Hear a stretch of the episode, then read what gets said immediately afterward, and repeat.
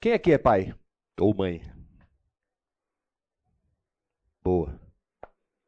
Quem aqui veio da igreja católica? Boa também. O que, que isso tem a ver, né?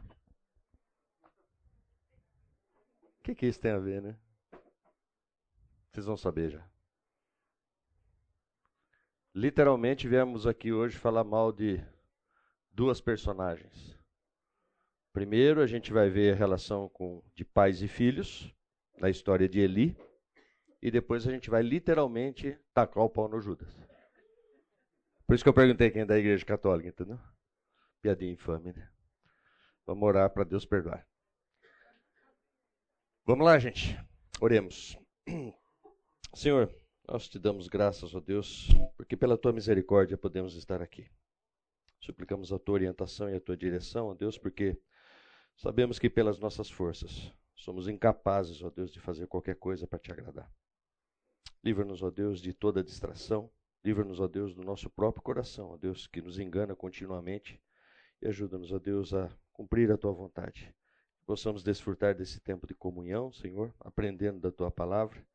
E que possamos sair daqui, ó Deus, olhando para essas biografias, ó Deus, e vivendo vidas que realmente te glorifiquem, que exaltem o teu nome, ó Deus, onde quer que estejamos.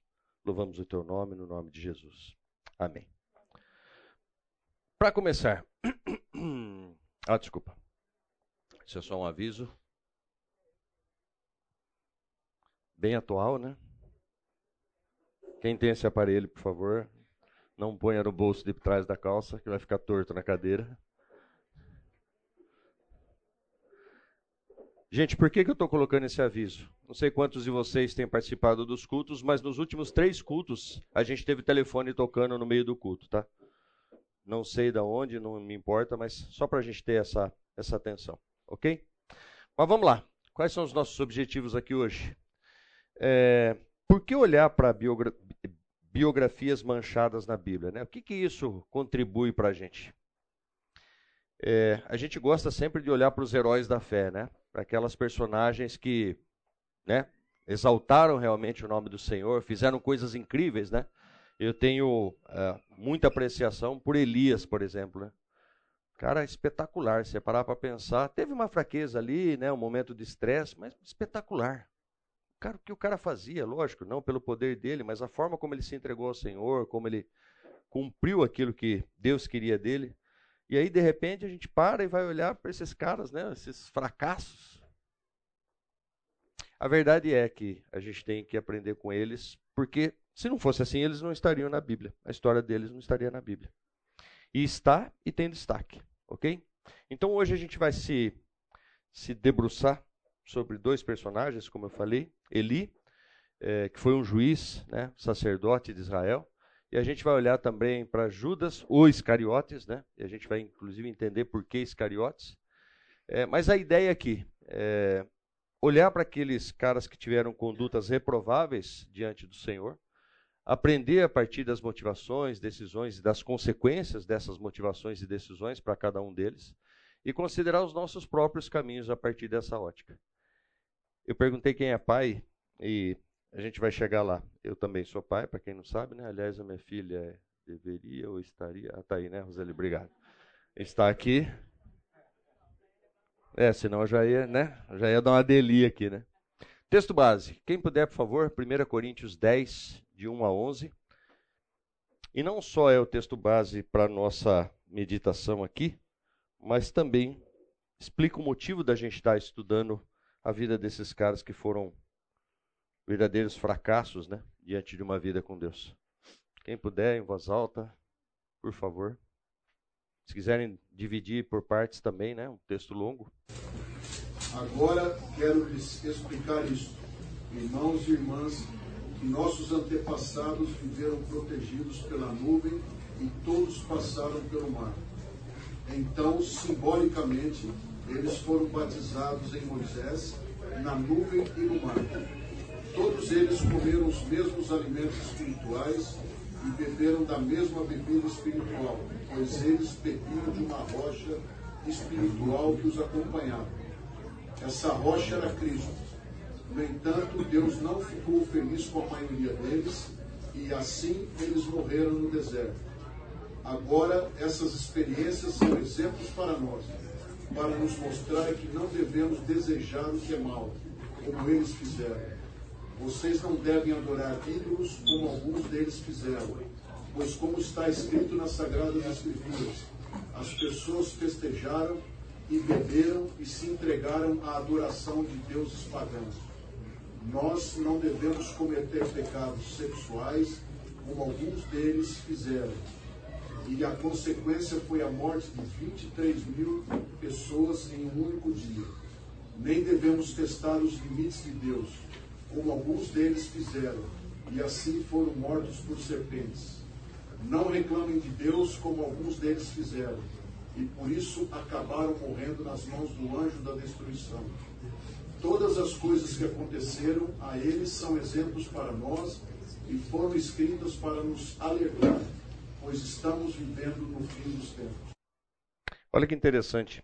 Alguns trechos, aliás, uma menção honrosa ao Lucas Tamburus. Depois do Cid Moreira, acho que é a melhor voz para narrar a Bíblia. Espetacular. O cara não engasgou uma vez, cara, 11 versículos. Quem consegue fazer isso? Só ele e o Cid Moreira.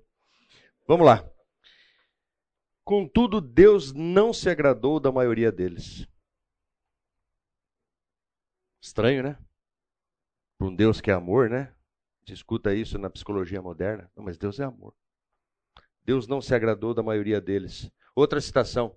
Essas coisas ocorreram como exemplos para nós. É por isso que a Bíblia narra esse tipo de situação. É por isso que a gente tem que estudar, inclusive, essas biografias não tão amadas. Deus não se agradou da maioria deles. Isso é chocante para a gente, né? Quer dizer que Deus rejeitou um? Quando a gente olha é, Deus falando a respeito, né? Em Hebreus a gente fala de, de é, Jacó e Esaú. O que, que ele fala? Eu rejeitei. Nossa, mas como Deus pode fazer isso? Né? Como é que Deus pode não ter se agradado? Simples. Deus estabeleceu um relacionamento conosco. Deus deu Jesus Cristo para quê? Coisa mais importante para ele, ele deu a favor da nossa redenção. E o que, que a gente faz com isso? Aliás, o do Cosme na ceia foi muito feliz e eu achei que, sabe, você fica até torcendo, né? Agora ele vai falar, agora ele vai falar. Mas ele não falou.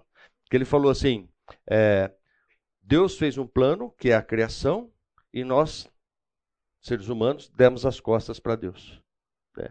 E o que, que a gente faz toda vez que a gente desobedece a Deus? A gente está dando as costas para Deus. É exatamente isso. Essa citação em 1 Coríntios está falando a respeito disso, da história do relacionamento do povo com Deus. Citando uma passagem, né, uma, a época uh, do deserto, mas, o que, que ele está falando? Deus libertou o povo, Deus escutou o clamor do povo, Deus fez tudo o que ele devia para o povo, e o que, que o povo fez? Aliás, não precisou ir muito longe, né? Terceiro dia de deserto, o povo já estava querendo voltar lá, na melhor escravidão. Olha que povinho bom que nós somos. Todo mundo achou que povinho bom que Israel é. Não, não. Nós. Isso daqui se aplica a nós. Vamos lá. Hebreus 12, 2. Quem, por favor? Vou poupar o Lucas Tamburus, que depois dessa narração foi. É.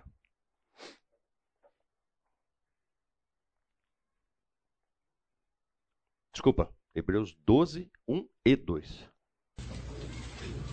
Portanto, também nós, visto que temos a rodear-nos tão grande nuvem de testemunhas, livremos-nos de todo o peso e do pecado que tão firmemente se apega a nós, e corramos com perseverança a carreira que nos está proposta, olhando firmemente para o Autor e Consumador da fé Jesus, o qual, em troca da alegria que lhe estava proposta, suportou a cruz, sem se importar com a vergonha, e agora está assentado à direita do trono de Deus.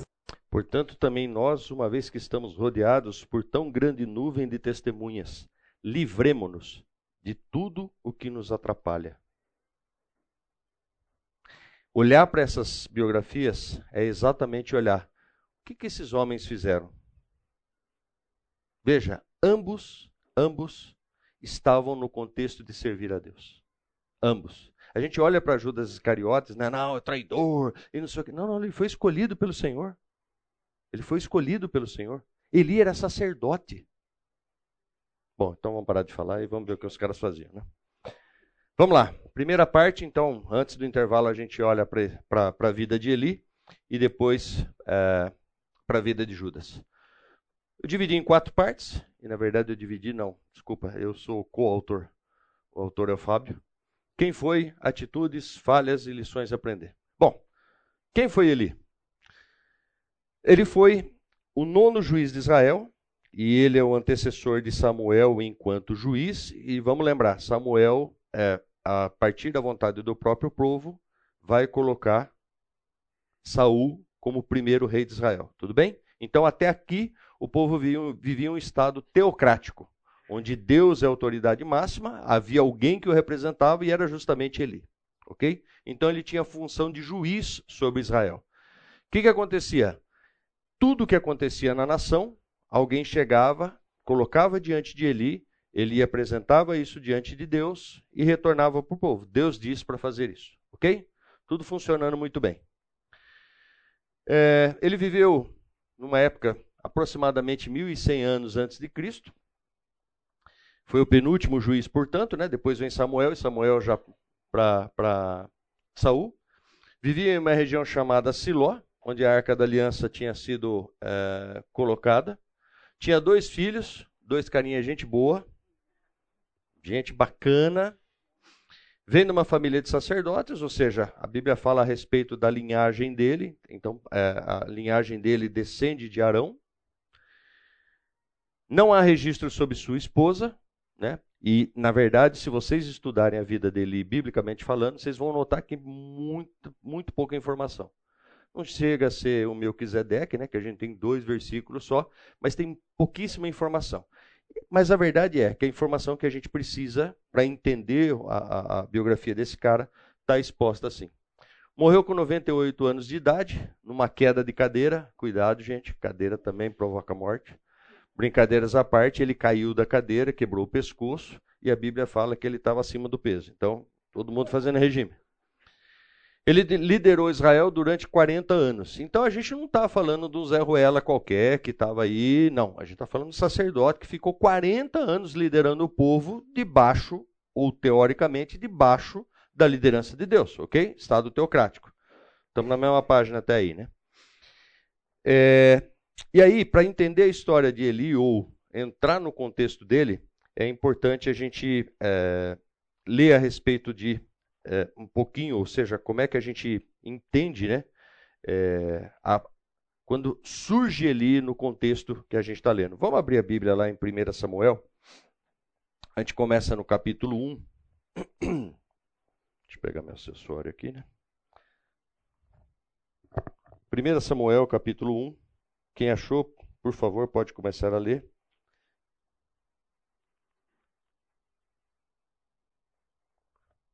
1 Samuel, gente, tudo bem um homem de da região montanhosa de Efraim, cujo nome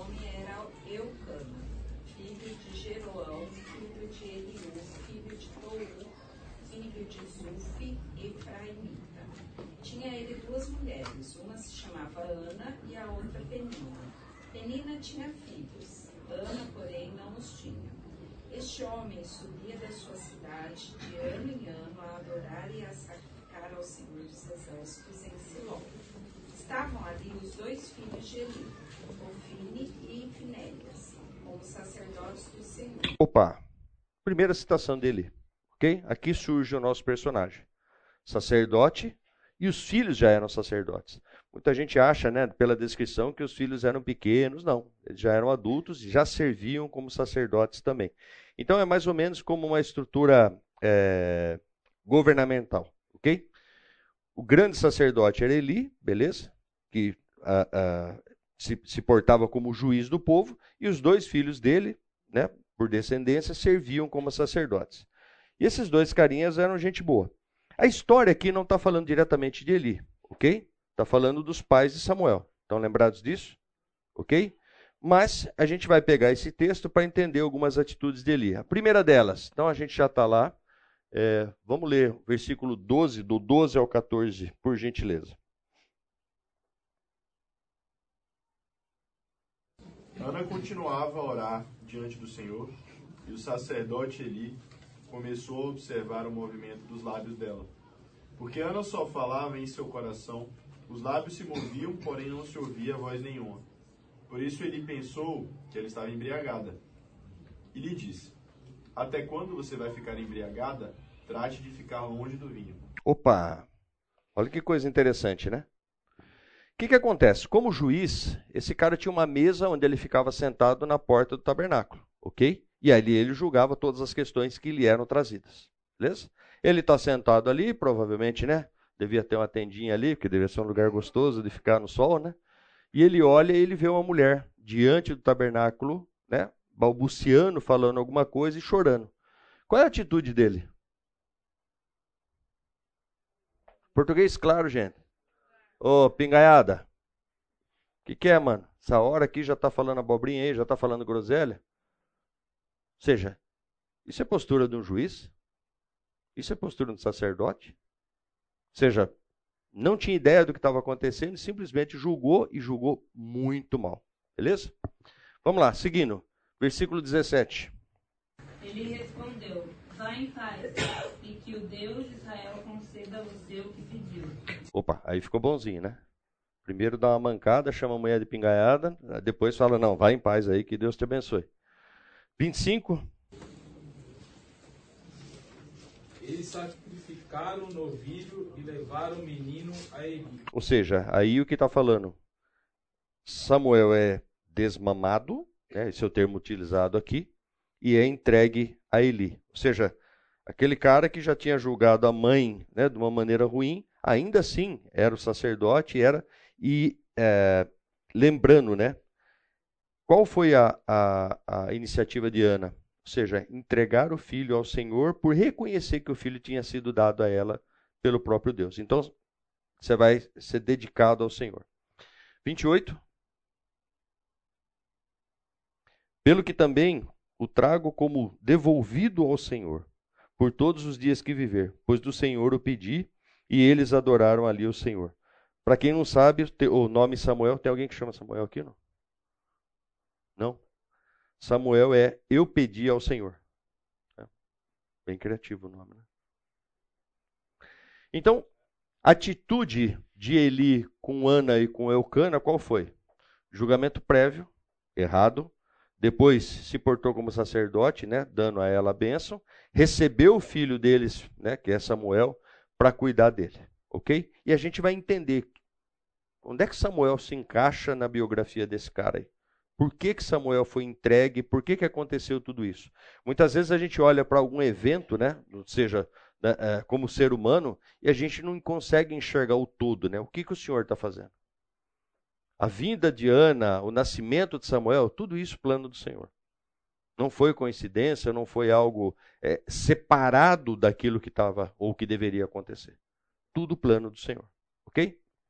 Bom, em seguida, capítulo 2, versículo 22 e 25, as, ati as atitudes dele em relação aos seus filhos. Os dois caras, gente boa.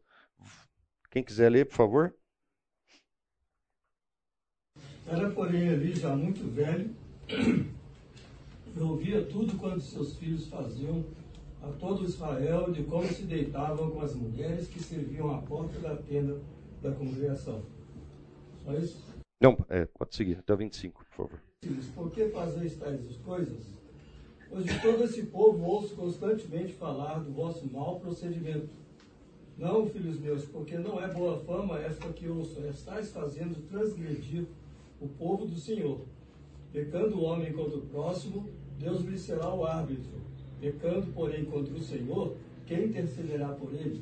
Entretanto, não ouviram a voz de seu pai, porque o Senhor os queria matar.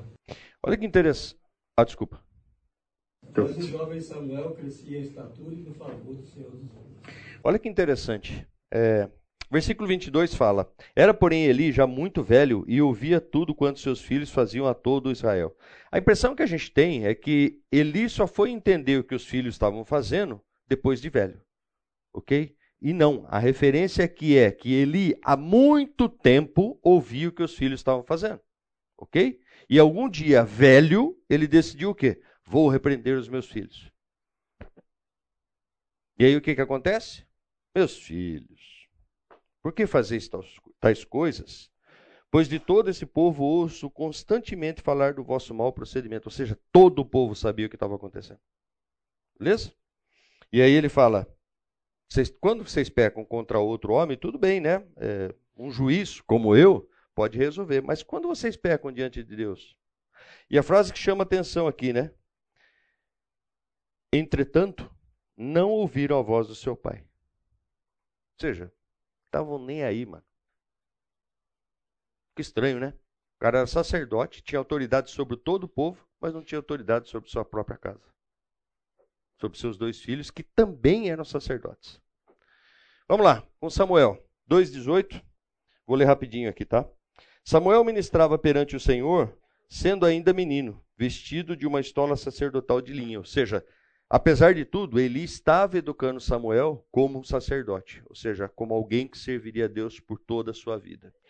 Diante de Deus, versículos 27 a 36 do capítulo 2. Veio um homem de Deus a Eli e lhe disse: ou seja, veio um outro sacerdote da parte de Deus e disse para Eli: Assim diz o Senhor: Não me manifestei, na verdade, à casa de teu pai, estando os israelitas ainda no Egito, na casa de Faraó? Eu o escolhi, dentre todas as tribos de Israel, para ser o meu sacerdote, para subir ao meu altar para queimar o incenso e para trazer a estola sacerdotal perante mim. E dei à casa de teu pai todas as ofertas queimadas dos filhos de Israel. Porque pisais. Ah, deixa eu fazer uma pergunta. Quem sabe como é que funcionavam os sacrifícios naquela época? Muita gente acha que matava o animal, colocava a carne lá e deixa a carne queimar, é isso? Oi? Que parte? Queimava-se a gordura. Opa! É, a hora que a gordura estava totalmente queimada, tinha uma parte que era destinada ao sacerdote. Alguns sacrifícios eram queimados integralmente, outros não. Espetáculo, hein? Exatamente isso. E na narrativa a gente vai ver que eles não esperavam, eles mandavam um representante deles pegar um garfo, que na verdade era um tridente, né? Só referências. Pegavam um garfo, ia lá, espetava a faca e tirava antes da queima da gordura. Ok? E quando alguém se manifestava por saber como funcionava, o que, que eles falavam? Não, não, não. Eu vou tirar agora. Entendeu? Você não tem essa de negar aqui, quem manda somos nós. Beleza? Então, esse era um dos pecados desses caras, né? É, e Deus está exortando. Deus está falando o quê? Olha o que vocês estão fazendo com o meu sacrifício. As primícias são para quem? Vocês estão obedecendo aquilo que eu mandei vocês fazerem? E veja como Deus é misericordioso. O sacrifício era para Deus. Mas ele compartilha isso conosco, ou compartilhava isso com os sacerdotes. Pode tirar parte de vocês. Entendeu? E o alerta aqui, né? Cuidado com a gordura da carne. Por que pisais aos pés os seus sacrifícios e as minhas ofertas de manjares que ordenei que se fizessem na minha morada? E tu, porque honras a teus filhos mais do que a mim, para tu e eles vos engordardes das melhores de todas as ofertas do meu povo de Israel? Interessante que depois a gente vai ler a respeito da, da, da morte de Eli, e a Bíblia fala que ele caiu da cadeira porque ele era velho e pesado. Isso é que estou falando, não, tá? É o texto. Vamos lá. Com Samuel 2,18 a gente já leu. Ah, não, desculpa, estou falando com Deus, né? Até o 36. Portanto, diz o Senhor, Deus de Israel: Na verdade, dissera eu que a tua casa e a casa de teu pai andariam diante de mim perpetuamente. Porém, agora, diz o Senhor, longe de mim tal coisa, porque os que me honram, honrarei Porém, os que me desprezam serão desmerecidos. Eis que vem dias em que cortarei o teu braço e o braço da, da casa. Gente, não é braço, braço, tá? É o segmento, é como se fosse um ramo de uma árvore, ou seja, descendência. É, da casa de teu pai, para que não haja mais velho nenhum em tua casa. E verás o aperto da morada de Deus há um tempo com o bem que fará Israel. E jamais haverá velho em tua casa. Ou seja, a geração pós-Eli e a gente vai descobrir depois num texto que Finés já tinha filhos nessa época. Ok? É, o homem, porém, da tua linhagem, a quem eu não afastar do meu altar, será para te consumir os olhos e para entristecer a alma. E todos os seus descendentes, e todos os descendentes da tua casa morrerão na flor da idade. Ser-te-á por sinal o que sobrevirá a teus dois filhos, Ofne e Finéias, ambos morrerão no mesmo dia. Então suscitarei para mim um sacerdote fiel, que procederá segundo o que eu tenho no coração e na mente. Edificar-lhe-ei uma casa estável e andará ele diante do meu ungido para sempre. Será que todo aquele que restar da tua casa virá inclinar-se diante dele para obter uma moeda de prata e um bocado de pão, e dirá: Rogo-te que me admitas a alguns dos cargos sacerdotais para ter um pedaço de pão que coma. Ou seja, a gente vê uma referência aqui a Cristo, né? ou seja, o sacerdote que vai estabelecer uma casa perpétua, mas ele está falando também de Samuel. Ok? Deus está alertando ele. Eu estou levantando alguém, e depois a gente vai entender que Samuel é sim o descendente segundo a vontade de Deus. Então, o alerta de Deus aí, a, a, ou a atitude dele, né? Deus alertando a respeito de como tem sido a atitude dele. Então, Samuel 3,18. Samuel lhe referiu tudo e nada o encobriu, e disse-lhe: É o Senhor, faça o que bem aprover. Ele não deixou de reconhecer Deus como sendo o Senhor de todas as coisas, mesmo sabendo que ele estava em pecado, mesmo sabendo que Deus já o havia desprezado. 4,13. Quando chegou, é, chegou um, um, um mensageiro para falar a respeito da guerra que tinha acontecido com os filisteus e que os dois filhos dele tinham morrido. Né? Quando chegou né, o mensageiro, Eli estava sentado numa cadeira ao pé do caminho. Ao pé do caminho é sempre na, né, ou seja, para sair da cidade você tinha que passar por ali. Olhando como quem espera, porque o seu coração estava tremendo pela arca de Deus. Depois de entrar o homem na cidade e dar as novas, toda a cidade prorrompeu em gritos. Eli, ouvindo os gritos, perguntou: Que alvoroço é esse? Então se apressou o homem e, vindo, deu notícias a Eli. Era Eli da idade de 98 anos, e os seus olhos tinham cegado, e já não podia ver. Disse o homem a Eli: Eu sou o que saí das fileiras, e delas fugi para o... fugi hoje mesmo. Perguntou-lhe Eli: Que sucedeu, meu filho? Então respondeu o que trazia as novas e disse: Israel fugiu de diante dos filisteus. Houve grande morticínio entre o povo, e também os teus dois filhos, Rofni e Finéias, foram mortos, e a arca de Deus foi tomada. Ao fazer a ele menção da arca de Deus, caiu Eli da cadeira para trás junto ao portão, e quebrou-se-lhe o pescoço, e morreu, porque era já homem velho e pesado, e havia ele julgado a 40, Israel há 40 anos. Ou seja, olha que interessante a, o, o término de, de, é, de Eli diante das, das atitudes dele com Deus. Mas voltando um pouquinho, vamos falar desses dois meninos aqui. Gente boa Considerados ímpios, segundo Samuel 2,12, ou seja, onde fala que eles né, é, foram exortados pelo pai e que eles estavam pegando sim das, das ofertas que eram feitas de sacrifício diante é, do altar de Deus. Não se importavam com o Senhor, mesmo sendo sacerdotes, né? E aqui fica a interrogação, né? É, sacerdotes que usam o nome do Senhor para servi-lo, ok? Mas que não se importam com ele. Como assim, Yuri? Qualquer menção a pastores no dia de hoje é mera coincidência. Não cumpriram seus deveres para o povo, ou seja, o dever do sacerdote era ser uma interface entre Deus e o povo. Beleza? Basicamente fazendo o seguinte: fazendo-se aplicar aquilo que Deus mandava para o povo, mas também agindo como advogado do povo diante de Deus. É, esse era o papel principal de um sacerdote, ok? Ele cumpria as ordenanças e dava orientação de Deus para o povo, mas ele tinha que se apresentar puro diante de Deus para quê? Oferecer sacrifícios para perdão ou propiciação de pecados, beleza? Esse, era o papel dele. O que, que eles estavam fazendo? Nenhum nem outro. O que, que eles estavam fazendo?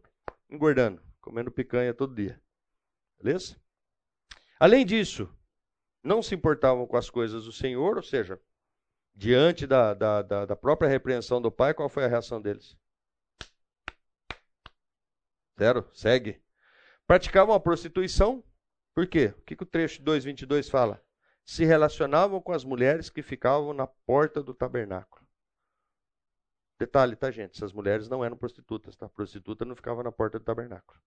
Beleza? Eram mulheres que serviam também no tabernáculo. Na verdade, na órbita do tabernáculo. Vamos lá. Qual foi a atitude de Eli com seus filhos? Ele descobre o que seus filhos faziam, a gente já leu esse texto agora, né? Sendo ele velho, ele está escutando, escutando, escutando, escutando, escutando, não tinha tomado ação nenhuma. Aí o que, que ele faz? Questiona os filhos, né? Ou seja, papo reto, vem cá, meninos, o que, que vocês estão fazendo? E a Bíblia fala que os meninos simplesmente, né, diante da exortação, não fazem absolutamente nada, simplesmente o ignoram. E aí? O que, que a gente enxerga aqui? Por que, que o cara fez isso? Sempre foi omisso, né? Com os filhos. É omissão. O tempo todo ele sabia, né? Ele, Ele conta que não cria, né? ele foi omisso com os filhos ou pelos filhos? É, pelos filhos, né? Pelos filhos. Deixa eu contar uma história para vocês que alguns já ouviram. Eu tenho um caso na minha família, muito, muito, muito próximo. Beatriz, se você rir, eu vou contar para sua tia, tá? A minha irmã tentou engravidar por cinco anos e não conseguia. E tenta e não consegue, tenta, não consegue, faz tratamento e remédio e não sei o que, não conseguia. E um belo dia, ela estava trabalhando numa empresa, estava saindo da empresa, deu gastrite. Gastrite. É, o Davi devia chamar gastrite, né? A referência. Foi no médico e quando chegou no médico, o médico falou: Você está grávida. Poxa, como assim? Estou grávida? Nossa, que alegria, né? Então não é gastrite, não, não é gastrite, é gravidez. É bem parecida, né, menina? Fácil de confundir. É, eu me lembro que foi uma alegria né, generalizada em toda a família, porque todo mundo sabia do, do, né, do, do desejo dela de ter. E eu me lembro que numa das conversas com a minha mãe, eu falei para minha mãe, eu falei, o que me preocupa é o seguinte, o ser humano por natureza, ele se apega à bênção, esquece o abençoador. Isso é natureza nossa, gente. E se alguém não é assim, parabéns. O que, que aconteceu? Nasceu Davi. Hoje com oito anos, filha? Davi? Sete, oito anos? Sete, oito anos.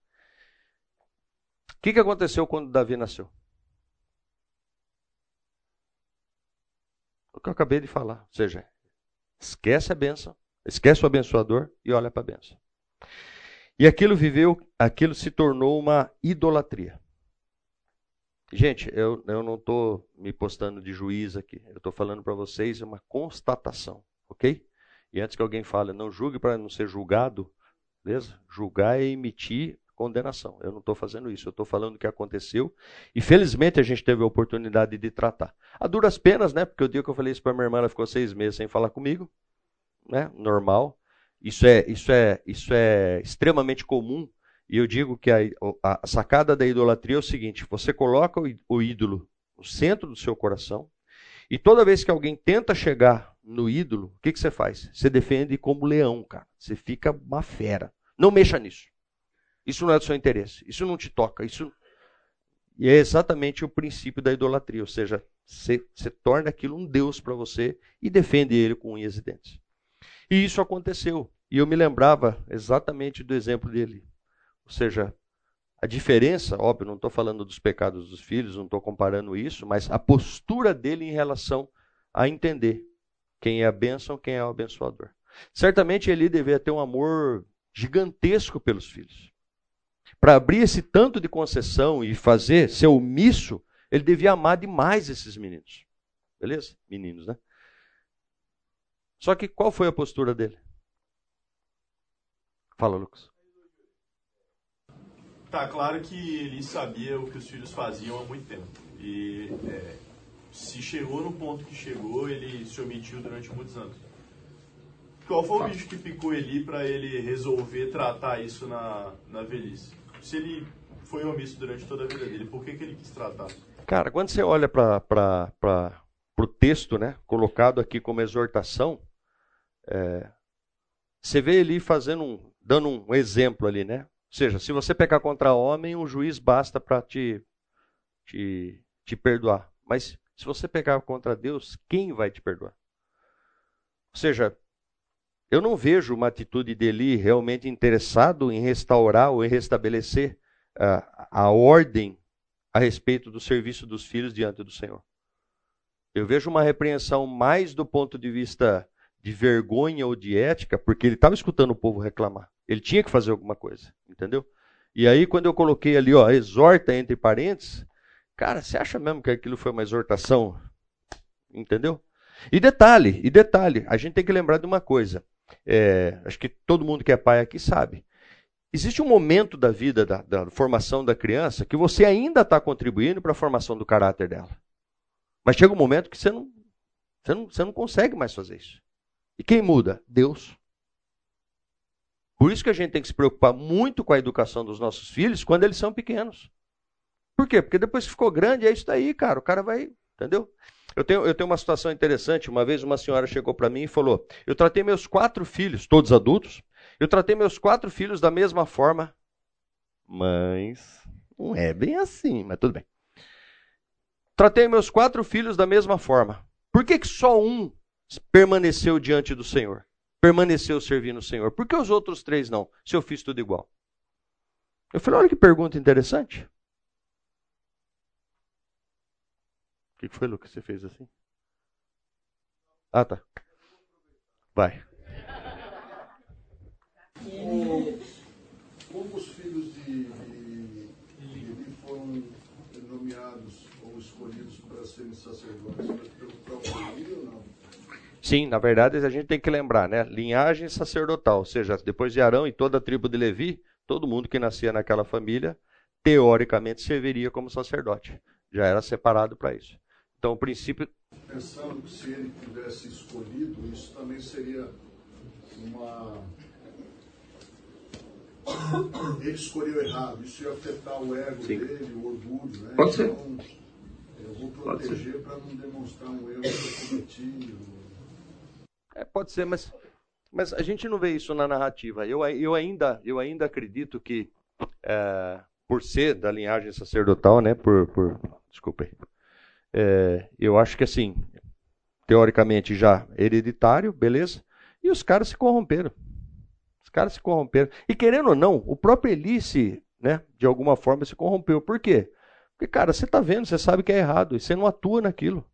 Entendeu? Ou seja, o princípio da, da omissão, mas ao mesmo tempo, sabe, eu, eu custo a acreditar que seja só omissão. É predileção. É porque mesmo quando ele ele identificou isso, que ele chamou a atenção Exato. deles. Ele não chamou por temor a Deus, mas por vergonha do povo. Exato. Né? Então, Exato. É, foi uma ação mais de é, uma social, né? Não foi. Não, deixa eu falar que eu fiz alguma coisa, né? É. Deixa eu falar que eu. Pô, afinal de contas, eu sou pai, eu sou sacerdote, eu sou. Pois não, minha irmã. É, ele só vai falar com os filhos a hora que Samuel começa a servir e ele é diferente.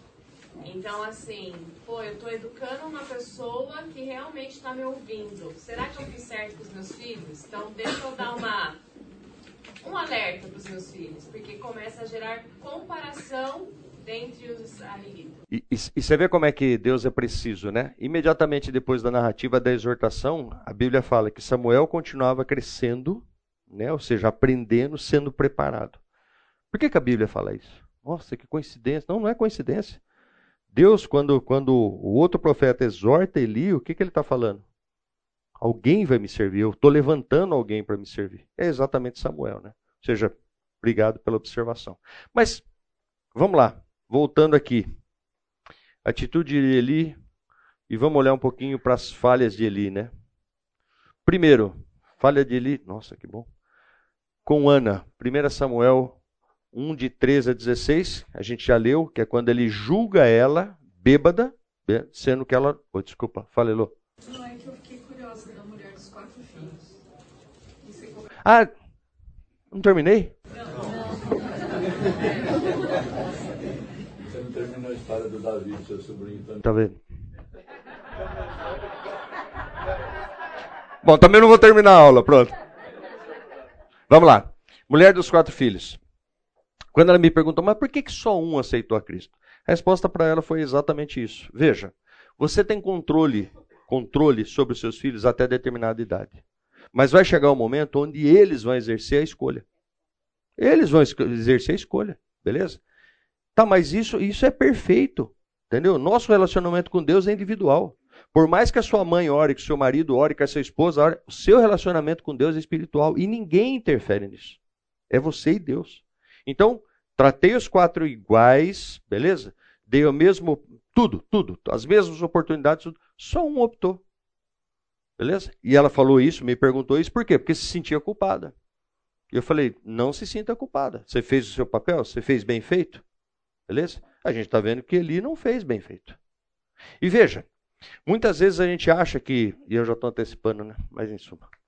Deixa eu acabar a história do meu, do meu sobrinho agora, certo? Beleza. Tudo bem? Dos quatro filhos? Beleza? Agora do meu sobrinho.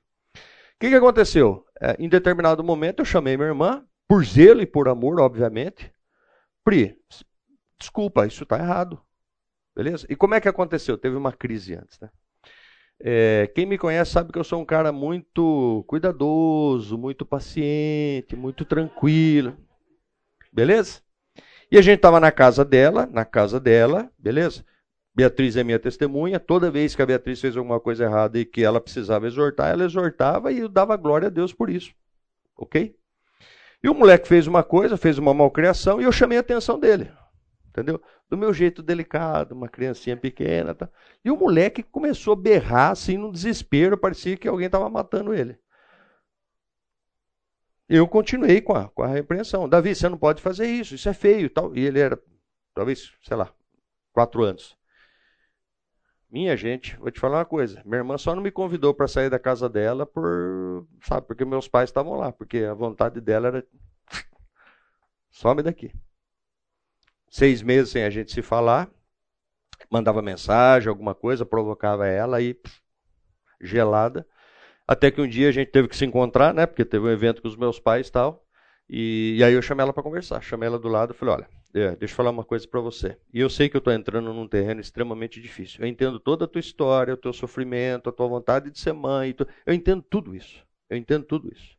Mas veja, se a gente é, parar para pensar, é, o risco que você tem de que o Davi deixe de ser uma bênção para ser uma distração, para fazer com que você não olhe mais para quem te deu Davi, é muito grande. E eu, como teu irmão, duas vezes, de sangue de fé, eu sou obrigado a alertar você.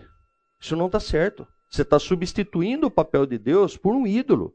E por mais que ele seja seu filho amado, e eu respeito tudo isso, porque eu também tenho filho, também amo e tudo mais, isso não está correto. Entendeu? O próprio Jesus falou: quem amar mais a sua família do que a mim, desculpa, velho. Não sou eu que estou falando. Em suma, naquele momento, pela graça do Senhor, ela baixou a bola, entendeu, refletiu. Confesso que até hoje, isso já faz uns quatro anos, até hoje ela ainda tem um pé atrás. Então, o que, que é Boroto? Assim eu não vou acabar a história do Davi nunca, velho. Tô brincando. É, até hoje ela ainda tem, ela tem reservas enquanto o meu relacionamento com ele. Ela quer que eu seja o tio amável, que brinque, que manda nas férias para cá e tudo mais, tal, não sei o quê. Mas tipo assim, se eu for exortar, que não seja na frente dela ao menos, entendeu? Só para seguir o raciocínio, é, respondido Davi, respondido os quatro filhos, beleza? Alguma coisa mais? Não? Vamos lá. 1 Samuel 2,30. Quem encontrou, puder ler, por favor. Vamos entender o que, quais foram as consequências para o pecado de Eli.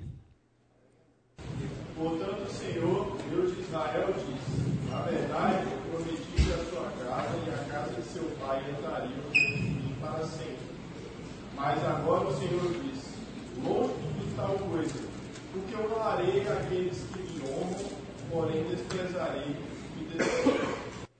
Ou seja, existia uma promessa para a família de Eli, de que a linhagem dele serviria ao Senhor enquanto sacerdotes, e Deus está falando o quê? Não.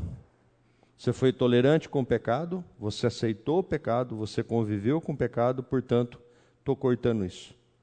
Pois não, Cota? É, só sobre essa questão aí de, na realidade, no Antigo e Deuteronômio, já havia uma lei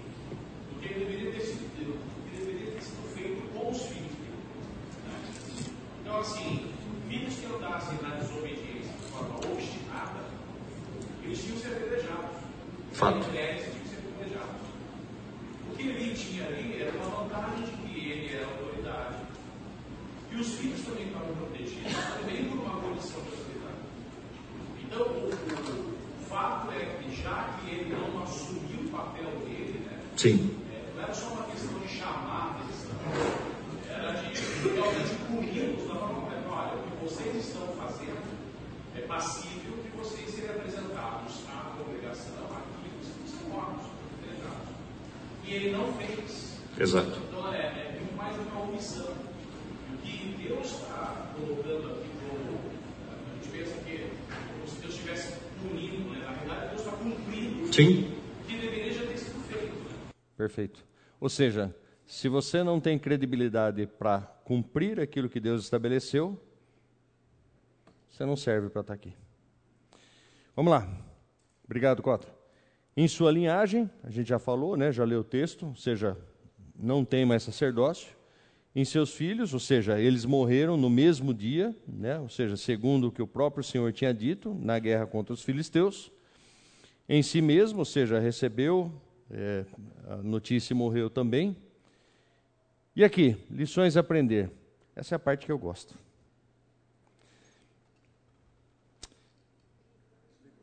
É, eu dei uma. Um dia ele volta. Vamos lá. Voltou, mas do jeito errado. Né? É, olhando para Eli, lições a aprender aqui. FI. Ah, que bom. Volta do início, é isso? Lições a aprender aqui. Alguém sugere?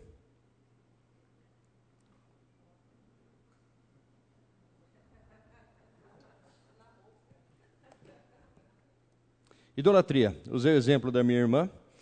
É, o Luca até me perguntou no intervalo, né? E aí? Ainda tem ressalvas, mas conseguiu enxergar, é, admitiu, é, graças a Deus por isso, mas, de novo, eu sei que no futuro eu ainda vou ver meu sobrinho fazendo arte e a mãe né, protegendo. Por que, que isso é importante para a gente? Nós que somos pais. De novo, é, todos nós amamos os nossos filhos, e é, e é engraçado porque quando a gente olha a formação da família do ponto de vista bíblico, a gente não vê certas coisas que a gente vê na nossa sociedade moderna. Eu sempre digo que o relacionamento bíblico de família é muito diferente daquilo que a gente vê aqui. E a gente tem vários exemplos para isso, ok? Tem alguns que são mais é, radicais, né? Por exemplo, Ló, Sodoma e Gomorra. Os anjos chegam, os dois anjos chegam, o que, que Ló fala? Quando os homens querem ter relacionamento sexual com os anjos, o que, que Ló fala? O quê? Eu tenho duas filhas virgens. Tomem elas e façam o que vocês quiserem, mas não toquem nesses homens. Meu Deus, como é que esse cara falou? Isso é um pai desnaturado. Outro tipo de relacionamento. A gente vê claramente na narrativa bíblica que é outro tipo de relacionamento. Posso dar um outro exemplo? O relacionamento que a gente tem com animais hoje, com pets. Tem que rir, né, irmãzinha? Não é? Outro dia eu estava conversando com o Vlad e o Vlad falou que uma vez ele teve um cachorro, ele foi comprar um cachorro e o cara do canil falou para ele, falou, é cachorro, tá? Tá. É cachorro. Tudo bem? O que o cara estava falando para ele? Existe uma, uma relação exacerbada hoje em dia com os pets.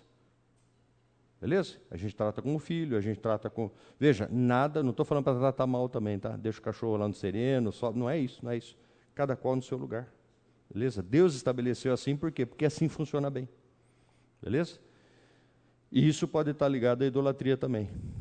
Negligência. E aqui vamos lá, aos pais. Será que Eli falou claramente, ensinou corretamente a seus filhos quem era Deus? Ou quem é Deus? Será que nós fazemos isso? Será que nós ensinamos aos nossos filhos o respeito que eles devem ter por Deus?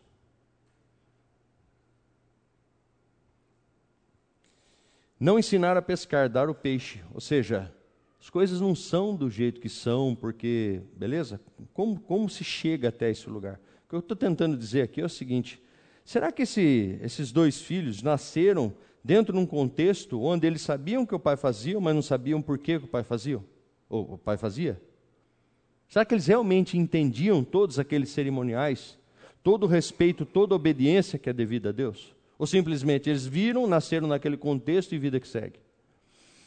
Não declarar a motivação, mas só o que fazer, ou seja, vai lá, mata, esparge o sangue, taca fogo, beleza, e vida que segue. Não, por que daquilo ali?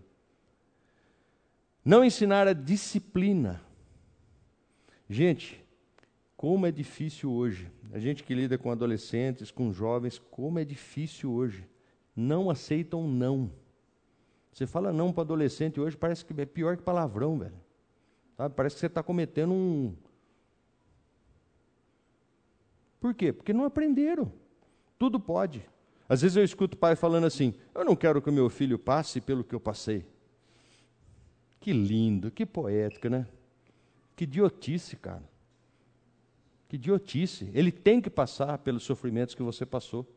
Só assim vai saber dar valor, só assim vai saber como é que a vida é. E só assim vai, ser, vai se acostumar às frustrações da vida. Às vezes eu brinco com a minha esposa, né, que eu falo para ela, qual, qual a sua OAB? Que ela é advogada da Beatriz. Cadê a Beatriz? Se contar para sua mãe depois, o pau come, tá? Mas protege. E eu falo, não proteja. Ela tem que, tá, ela tem que ser criada para fora. Ou será que o dia que a Beatriz for pedir é, é, trabalho, ou o chefe dela lá na empresa der uma dura nela, você vai aparecer lá? Pim, apareceu. Senhor chefe, por favor, não fale assim com a minha filha. Não, velho. Tem que ser criado lá para fora, porque vai ter que sair. Vai ter que estar lá fora, vai ter que encarar a vida. Não ressaltar, ressaltar as consequências. E isso é uma coisa legal também, que a gente tem que ensinar para a filha. Beleza? Quer tomar uma decisão? Quer fazer alguma coisa? Faça. Vai ter consequência? Vai e eu não vou ser o seu escudo. Você vai ter que tomar a pancada. Beleza? O que, que a gente faz normalmente? Redoma. Né? E, gente, olha que legal. A redoma, o que está dentro da redoma é seu ídolo. É seu ídolo. Falta de exemplo. Né? Hipocrisia. Faz o que eu falo. Que exemplo que você dá para os teus filhos? O que, que Hoffman e Finés faziam? O que, que eles viam? Hã? Falta de repreensão, incluindo não. Cara, repreensão é repreensão. E você tem que descobrir, enquanto pai, o que, que pega para o seu filho. Ó, dica para os pai de adolescente aí, viu? celular, cara. Pensa num troço legal para você tirar. Né, filha? Legal. Por quê? Ah, você não vai sair com os amigos. Você não vai na igreja. Você não vai no seu. Tira o celular velho como funciona, cara. Não, papai, não, papai, tudo, celular, não, eu preciso de celular, papai. Escola, o pessoal da escola fala comigo. E como é que eu vou falar com a professora? Como é que eu... Você fala, rapaz. Beatriz, não use isso contra mim. Oi, diga.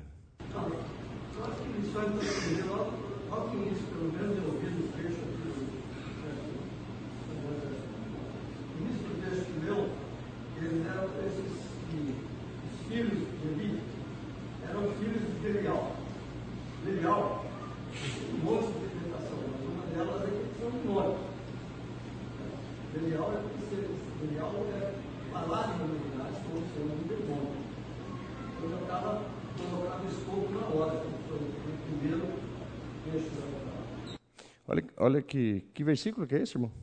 Desculpa. Primeiro, é, 1 Samuel 2, 12.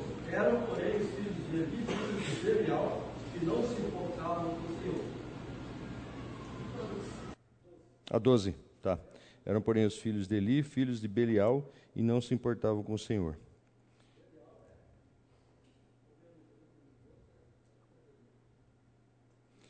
Tem uma referência? Deuteronômio 13, 13 Jeremias 22, 16. Deuteronômio 13, 13.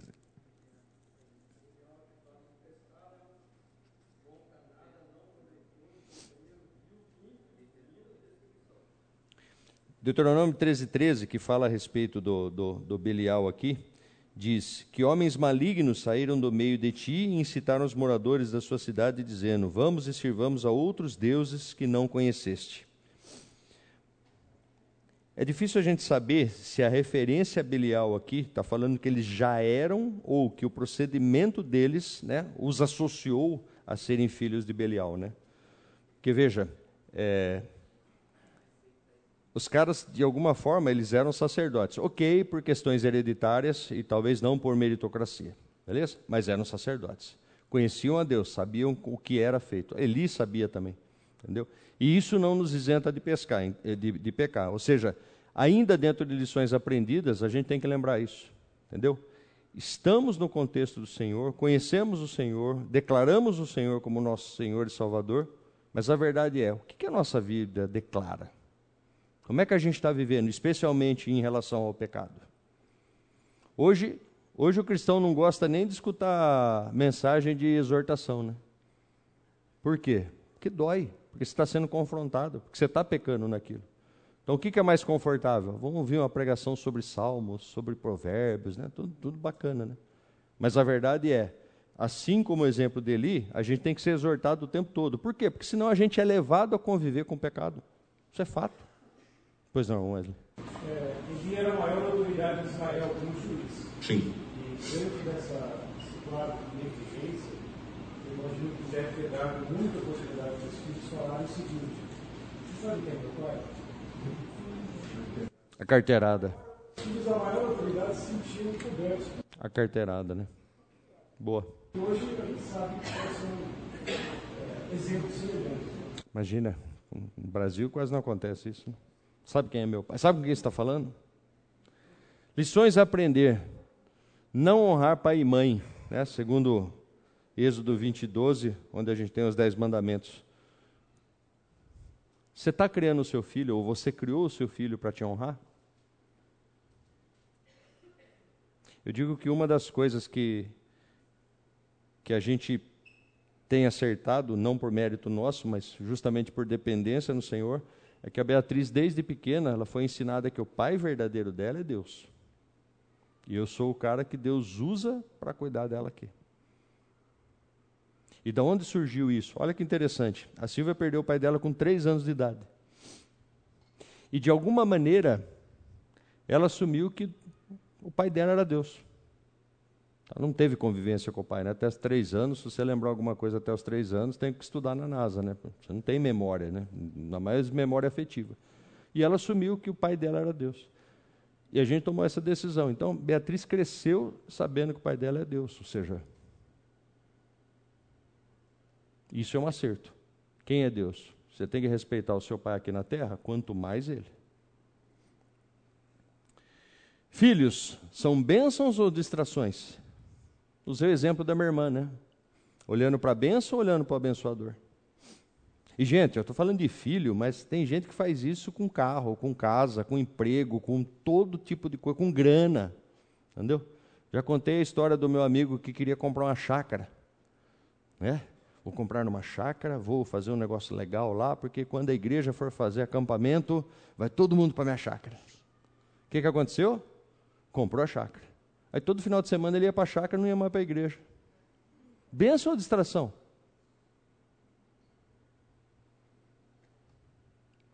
Vamos lá. Todo o texto é permeado por citações a Samuel. Samuel crescia, Samuel aprendia, Samuel. Esse é o desígnio do Senhor. Ó. Levantarei para mim um sacerdote fiel, que agirá de acordo com o meu coração e o meu pensamento edificarei firmemente a família dele e ele ministrará sempre perante o meu rei ungido. Ou seja, desde o início, né, a Bíblia narra o que aconteceu com Eli justamente para falar o quê? Deus já tinha levantado, já estava preparando alguém que era Samuel, beleza?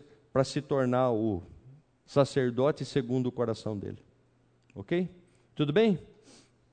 Dúvidas, questões, perguntas até aqui ou vamos tacar pau no Judas? Esse não precisa falar muita coisa, né? Não, precisamos sim.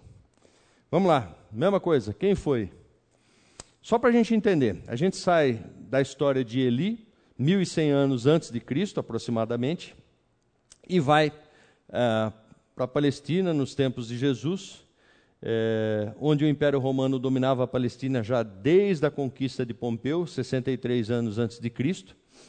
É, todo o povo judeu vivia a expectativa de receber o Salvador, e na cabeça do judeu, o Salvador era o cara que ia libertar o povo do domínio de outros povos, trazer paz à terra e reconquistar todo o, o perímetro que havia sido é, é, é, prometido por Deus aos seus antepassados. Beleza? Na cabeça de um judeu, isso era salvação. Tudo bem? Todo mundo na mesma página? As profecias em relação ao ungido, que em grego significa Christus, né? ou seja, a palavra Christus é usada, e Messias em hebraico, Messiá, eram esperadas mais como alguém escolhido por Deus para liberar, libertar Israel de Roma, ou seja, um cara que fosse guerreiro, chegasse num cavalo branco e por aí vai. A gente precisa entender esse contexto e tem uma ligação aqui com o nosso, com o nosso carinha. Ali um retrato né, a respeito do, do beijo de, de Judas sobre Jesus. É, e aí a gente precisa entender por que Iscariotes, né? Quem, quem que foi esse cara aqui?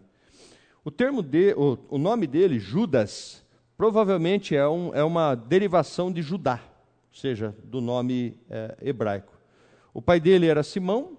É, o nome desse apóstolo é o que aparece mais vezes nos evangelhos, ou seja, 20 vezes depois de Simão Pedro. Dois caras simples, né? Dois caras tranquilos que não deram trabalho para Jesus, coisa, coisa pouca. Só para a gente olhar um pouquinho mais para ele, existem algumas é, possibilidades a respeito do, termo, do, do, do, tema ou do termo Iscariotes, né? É, primeira delas, que seria uma derivação da palavra sicários, né? ou seja, que eram homens que atacavam com um punhal, beleza? Era um grupo, né, que e, e Judas poderia ter vindo desse grupo. É, pode ser do aramaico, né? Sacar, o mentiroso, o falso. Nesse caso seria Judas, o falso. Acho que cabe bem. Os dois, né? Deu uma punhalada nas costas de Jesus e foi falso ao mesmo tempo. É, e ainda, indicação da procedência de Kiriate. Então, nesse, nesse caso, seria Judas, homem de Kiriate, né? ou ainda Judas, natural de Kiriate. Possibilidades, Kiriate Esron, que está lá em Josué 15, 21, na Judéia, é, situada próxima a Hebron. Em suma, Vamos lá. Atitudes. Ele foi escolhido por, por Jesus, certo? Ninguém chegou a ser discípulo se não fosse pela escolha de Jesus, ok? Então Jesus escolheu ele. Ele foi aprovado para ser um dos apóstolos. É, sempre aparece no final da lista, porque será, né? Vou pôr o nome desse infeliz aqui também. Ele era encarregado da administração dos recursos. Ele era o tesoureiro do grupo, ok? Então, lá em João 12,6, ele fala que ele tinha a bolsa né, com, com caixinha do grupo, e ele punha a mão lá, tirava é, e deveria colocar aquilo que eles, que eles recebiam. Um pouco sobre as atitudes ainda.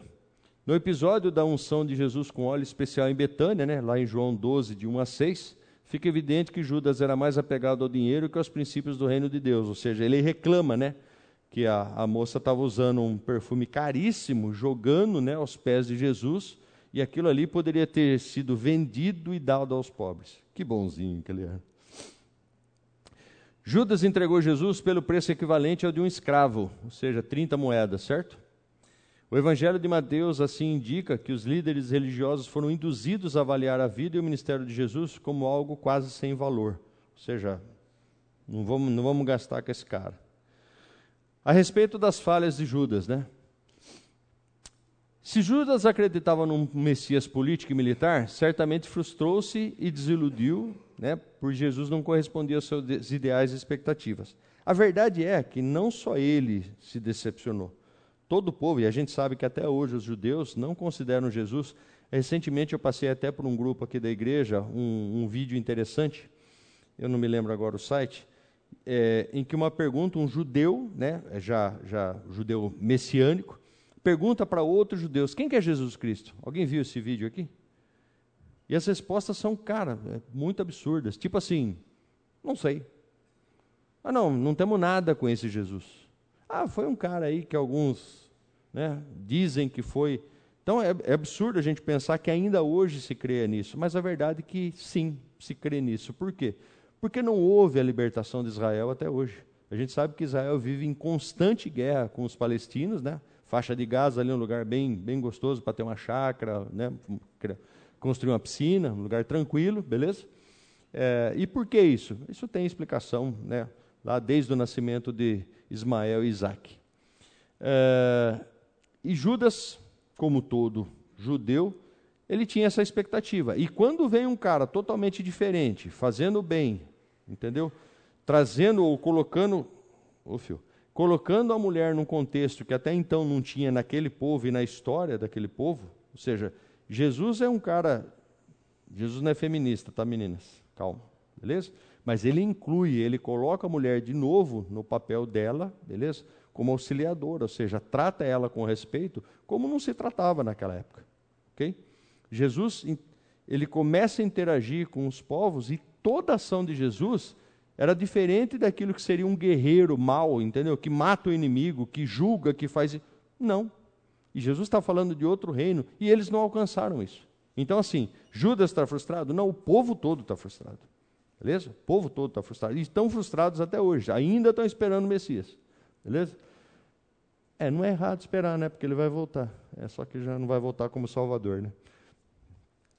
Avareza é como enfocam os evangelhos de Mateus, ou seja, Judas, de novo, beleza? Estava ali, estava escutando, estava vendo, participando de tudo que Jesus estava falando, e ainda assim continuava sendo um cara totalmente humano, coração humano, pensando nas coisas da terra, pensando em grana, pensando. Qualquer semelhança nos dias de hoje é mera coincidência, beleza? Está dentro, sabe, lê a Bíblia, ora, faz tudo, canta uma belezura, mas vida Ação direta de Satanás, ou seja, a gente sabe que Satanás estava agindo ali, e aí lá em Lucas 22, 3 e João 13, 2 ao 27, fala claramente né, que o diabo se apossou dele para é, causar aquela circunstância, aquela situação. Beleza? Ah, Yuri, mas peraí, peraí, então agora ficou fácil, né? Não era Judas, era o diabo. Certo? Certo? Um de cada vez, senão eu não escuto, gente. Certo ou não? É ação do diabo, não é? A gente só esquece o seguinte: nós temos o livre-arbítrio. Nós usufruímos do livre-arbítrio até hoje. E o diabo não vai agir através da sua vida, ou não vai usar você para qualquer finalidade dele, se você não quiser. Se você tem uma predisposição a deixar o seu coração aberto a qualquer coisa, incluindo o diabo, é óbvio que ele vai entrar e vai fazer morada e vai usar a sua vida. Fato. Beleza? Ah, não, não, vamos isentar porque foi o diabo que usou Judas. Não, não, não, não. Beleza? A partir do momento que nós temos o livre-arbítrio, que nós exercemos o livre-arbítrio, desculpa, livre-arbítrio, a livre escolha, beleza? Você pode escolher Deus, mas você pode escolher o diabo também. Imagina, Yuri, quem vai escolher o diabo? Analogia que eu faço com os adolescentes. A decisão a respeito da sua vida, com Deus ou com o diabo, é que nem um botão de elevador. Aliás, botão não, um painelzinho de elevador. São dois botões, um para cima e um para baixo. E todo dia você tem que apertar. Mesmo quem mora em casa, tá, gente? Todo dia você tem que apertar. Você está escolhendo quem hoje? Quem que você vai servir hoje? Em sã consciência, ninguém escolhe o diabo. Escolhe sim. Escolhe sim. Beleza? Creamos ou não, escolhe sim. Bom, em suma, Olhando para o perfil do, do nosso querido Iscariotes, nosso querido não, né? Aí forçou. Do Iscariotes, a gente vê que, cara, todas as ações dele são, de novo, a pessoa que entra na igreja, vive na igreja há 30 anos, não entendeu quem é Jesus, não serve Jesus, continua com práticas humanas, continua com avareza, continua com idolatria, continua, ou seja, não consegue se livrar. Beleza? Por isso que Jesus é preciso quando ele fala: Conhecereis uma árvore pelos se não tem fruto, querido, desculpa. Tem que voltar lá atrás e entender. Será que aceitou mesmo a Cristo? Ou será que foi convencido? Quanta gente, e a gente sabe que o ser humano, ele é movido pelo espírito de boiada. Não se sintam mal com isso, tá? Também sou ser humano e a gente sabe disso. A gente quer ser aceito, a gente quer estar em grupo, a gente quer se sociabilizar. Isso é muito comum. E muita gente entra em igreja, ou vive em igreja justamente por isso. Não é legal a gente estar aqui?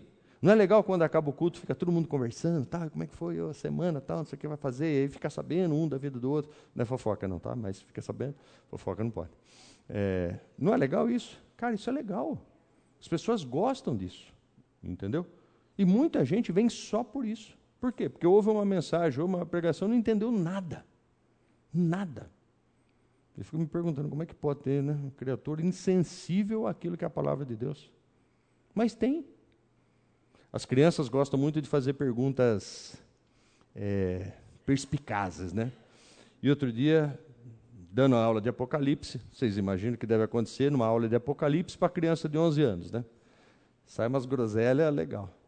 Professor, quantos por cento da humanidade o senhor acha que vai entrar no céu?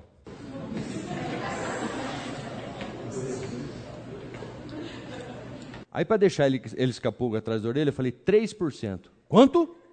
3%. Não, professor, 3? 3 que não vai entrar. Eu falei, não, não, não, não, 3 que vai entrar. 97 não vai, não vai. E aí, um monte de olhinho desse tamanho.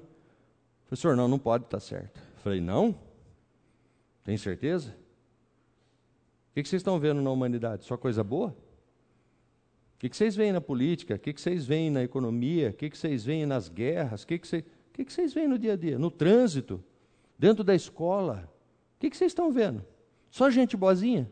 Se fosse 97% para nascer, para ir para ir o céu e 3% para ir para o inferno, isso aqui seria o paraíso. Não precisa nem de novo céu, nova terra, né? Isso aqui seria o paraíso. E aí eles começaram a pensar: nossa, professor, é isso mesmo. Aí, aí eles querem reduzir, né? A especulação. E na nossa igreja? Falei. Depois que eu tomo o cartão vermelho lá da, da, da coordenação, não sei porquê, né? Eu falei quatro. Não, professor, não pode ser. Eu falei, quatro. Quatro. Pensa bem. Não, professor, mas todo mundo que eu conheço é crente, todo mundo que está aqui dentro é crente. Será? E aí a, pulga virou um elefante atrás da orelha deles, né? Como assim, professor? Falei, gente, tem muita gente que está aqui, não sabe nem por que está aqui. Não sabe, desculpa. Não entendeu, como a própria Bíblia fala, os princípios elementares. E aí, para judiar deles, o que, que eu fiz? Quem aceitou Jesus? Todos erguem as mãos. Aí eu falo, vamos lá, pus na lousa lá. Cinco passos básicos para o plano de salvação. Vamos começar. Quem começa? Cri, cri, cri, cri, cri, cri. E aí eu tomei o meu primeiro cartão vermelho de 2023, tá? Que foi o seguinte: se você não consegue explicar o plano de salvação, ouso dizer que você não entendeu a salvação, e se você não entendeu a salvação, você não aceitou a Cristo. Ainda bem que o apedrejamento está proibido desde aquela época, né, Cota? Senão. Entendeu? Mas, veja, como é que você pode passar por uma, uma experiência se você não sabe como funciona essa experiência, se você não consegue falar os passos? E aí eu falei para ele: está vendo como é interessante? A gente acha que o simples fato de estar na igreja, e essa geração sofre mais do que a nossa, por quê? Os apelos, o acesso ao pecado é muito mais fácil hoje. Confessar o pecado, depois vai, corta na edição. Na minha época, se você queria prostituição, sabe o que você tinha que fazer? Primeira coisa, você tinha que promover a corrupção. Você tinha que corromper o dono da banca. Ba Quem sabe o que é banca? Ban banca é onde vendia jornal, revista, tá, gente? Beleza? Tudo bem? Beleza? Primeiro você tinha que corromper o dono da banca, para depois comprar uma revista de mulher pelada. Hoje, o que, você precisa fazer? E olha lá, tem vezes que nem precisa fazer, né? Porque você está navegando na internet, de repente aparece um, um um demônio lá. De onde é que vem isso, cara? Não é? Nossa geração, nossa geração, desculpa, era, era não estou falando que era mais fácil, mais difícil, mas o acesso a essas coisas. Quantas distrações os jovens têm hoje? Quantas distrações? O cara assim da idade do Lucas, por exemplo, entendeu? Ele não faz uma devocional, talvez, porque está cansado, que trabalhou para caramba, tal, não sei o que. E os jovens? Bíblia Online, vou abrir o site da Bíblia Online. Aí do lado aparece um pop-up assim. Nova postagem no Instagram. Onde você acha que ele vai ficar? Na Bíblia Online ou na postagem do Instagram? Já é feito para isso, já é feito para distrair. É feito para distrair, entendeu? Para tirar a sua atenção. Às vezes eu vou fazer estudo para preparar a aula. Sabe o que eu tenho que fazer? Offline tudo, velho. É impressionante. Você fala, mas é o capiroto mesmo, não é possível. 60, é 10 horas da noite, você senta para estudar, pum, pum, pum. Gente, ah não, isso é mera não é mera coincidência, é para ser assim. A gente vive o tempo todo sendo bombardeado. A gente vive em guerra. Beleza? Não estou aqui falando, não, irmãos, vamos apelar para que caia fogo. Não, não é isso. Existe uma guerra espiritual. Ela é constante. Eu falo que toda vez que você aceitou a Cristo, tem um X nas suas costas. Você virou alvo. Por quê? Porque o mundo jaz no maligno. Você está num contexto que, desculpa, você está contrário ao contexto. Eu trabalho em Pinheiros, lá em São Paulo, né? E esses dias a gente estava no restaurante, aí um dos meninos que estava lá, ele, ele não é cristão, mas como ele foi militar, então ele tem padrões muito próximos da gente e tal. E a gente estava conversando tal, e ele foi falar um negócio de homossexualismo. E, gente, Pinheiros, cara, falar um negócio para você, é o, é, o, é, o, é o point, é a referência do homossexualismo em São Paulo hoje. Tem gente que acha que é Vila Madalena, eu discordo. E assim, o cara foi falar, foi, foi muito constrangedor, porque o cara foi falar uma coisa, não era pejorativa, mas ele, ele foi falar uma coisa que assim, Ali, se você falar, você toma um processo, cara. Você não sabe nem de onde veio, porque de todos os lados. E ele foi falar e tipo assim, não, porque. Aí ele parou e todo mundo na mesa ficou olhando para ele e falou: será que ele engasgou com a comida, né? Será que. E travou. Aí ele fez assim. É, lá no escritório eu faço o meu comentário. Gente, olha, olha, olha a condição que a gente está vivendo hoje.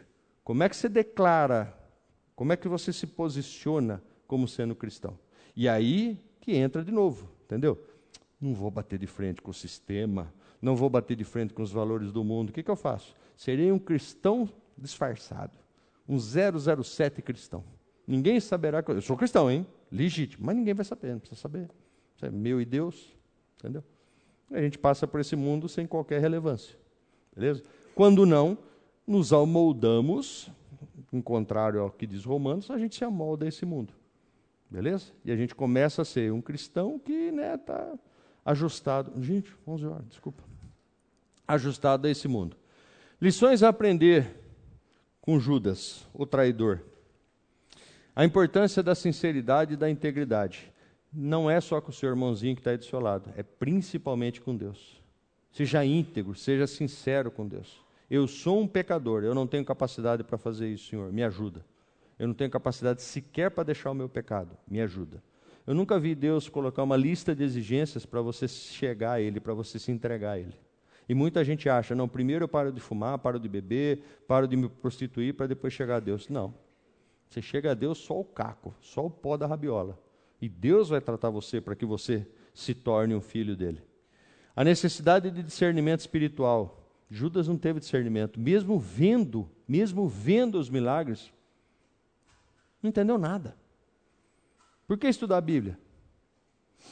O perigo da traição e a importância da lealdade. Bom, aqui não tem nem o que falar, né? O arrependimento e a busca por perdão. Judas não tinha oportunidade de, de buscar perdão? Ele não podia se arrepender? O que, que ele fez? Por quê? Remorso, não arrependimento. Arrependimento leva a vida. Remorso faz o quê? Trem para o inferno. O cuidado com o coração e a vigilância espiritual. Não estamos isentos de pecar como Eli pecou, nem como Judas pecou. Nossa, Yuri, o que você está dizendo é exatamente isso. Não estamos isentos. Beleza? O tempo todo a gente está sendo assediado pelo pecado. E ele não provém de Satanás, tá? Infelizmente, ele está no nosso coração. Nascemos com a natureza pecaminosa e somos condicionados ao pecado. Ok? Quem reina de verdade em sua vida? Quais os ídolos que você tem aí no seu coração? Que papel seus filhos têm na sua vida? Eles já suplantaram Deus? Você tem intimidade com Cristo, ou seja, você tem experiência com Cristo? Quando a gente olha para a história de Jó, chega no final do livro, depois de todo o sofrimento, ele fala: Agora eu te conheço. Você conhece Jesus? Ou para você, Jesus é uma entidade suprema, magnânima, que está lá, inalcançável, Isso é Jesus para você? Desculpa, você está bem enganado. Por quanto você tem se vendido? Nossa, Yuri, aí você pegou forte. Não peguei, não. Começa em mim. Quanta coisa me atrai para longe de Deus? Quanta coisa me atrai para que seja meu Deus? Perdão ou abandono? Dois caminhos. Estou em pecado, peço perdão, me arrependo, tomo outra direção. Ou simplesmente faço o quê? Isso é muito complicado para mim. Escutei isso várias vezes de pessoas que estavam na caminhada. Aqui, ó. Cara, esse negócio de ser cristão é muito complicado, velho, dá muito trabalho. Quando eu era ignorante, era mais fácil. E é verdade, é mais fácil. Só tem um detalhe: qual é o fim? O que você quer para sua vida? Dúvidas, questões, lamentos? Pois não.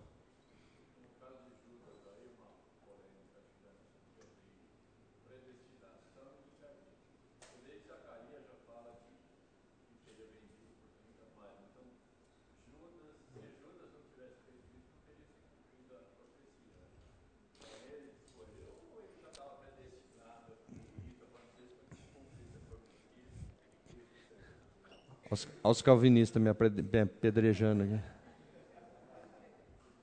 Eu tenho uma coisa muito clara, muito clara, muito clara. Deus tem a sua vontade soberana.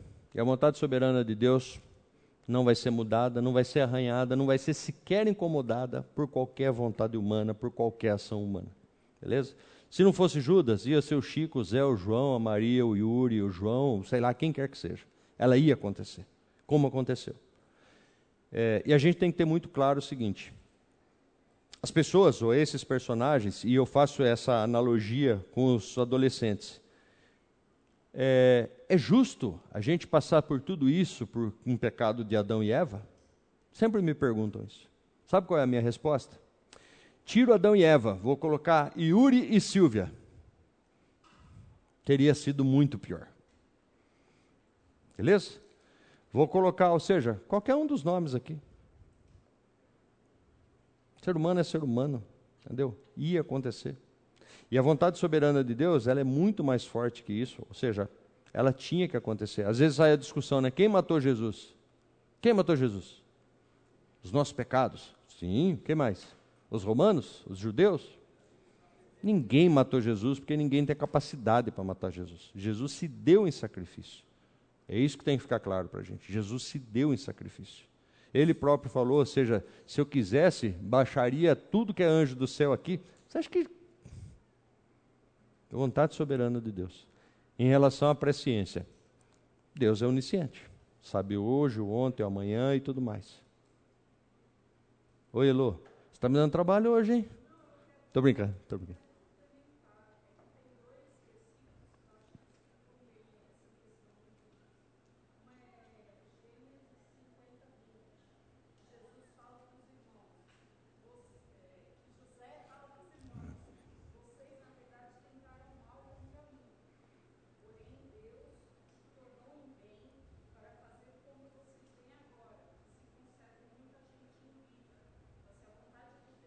Soberana.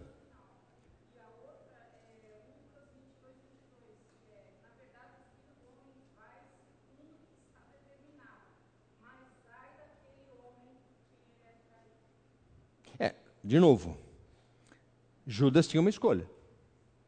Beleza? Porque senão quem é Deus? Eu vou pegar você e vou fazer você ser o traidor. Não. Mas Deus sabia que Judas ia se deixar levar, ia querer. Sabia, óbvio. Deus sabe todas as coisas. Quem é esse Deus? Deus amoroso, Deus justo. Ok? Poderia ter acontecido sem Judas? Certamente.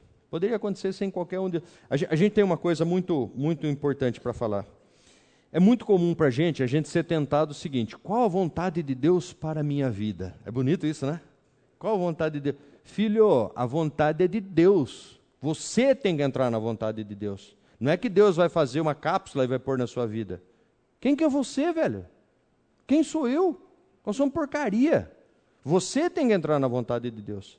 Esses personagens, eles o quê? Eles entraram na vontade de Deus, alguns por bem e alguns por mal. Beleza? Vontade de Deus ia acontecer, fato. Ok? Desculpa, Lucas, já vou terminar. O cara ficou olhando no relógio na primeira fileira, fazendo assim para mim. Sem pressão. Tudo bem, gente? Lições aprendidas? Senhor, nós louvamos o Teu nome, nós te agradecemos, ó Deus, por esse tempo.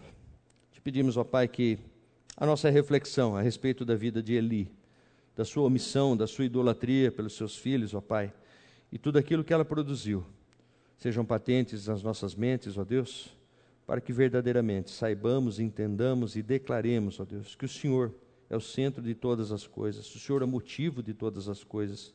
As nossas vidas, ó Deus, só existem para te louvar, para te glorificar, Pai. Que não sejam distrações, ó Pai, mas que seja a tua palavra, a tua verdade, o teu sacrifício naquela cruz, ó Pai. Que isso seja a referência das nossas vidas.